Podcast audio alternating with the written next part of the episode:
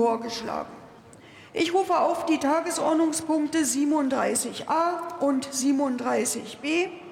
Beratung des Antrags der Fraktion der CDU-CSU mit dem Titel Die Sahelzone als Schlüsselregion für Europas Sicherheit begreifen, den Mali-Einsatz militärisch und politisch zum Erfolg führen sowie Beratung des Antrags der Fraktion der AfD mit dem Titel Bundeswehreinsätze in Mali und Niger beenden. Für die Aussprache ist eine Dauer von 39 Minuten vereinbart. Ich würde gern die Debatte eröffnen, auch zu Ihrem Antrag. Dazu brauchen wir die notwendige Aufmerksamkeit. Ich eröffne die Aussprache. Das Wort hat der Kollege Jürgen Hart für die CDU-CSU-Fraktion.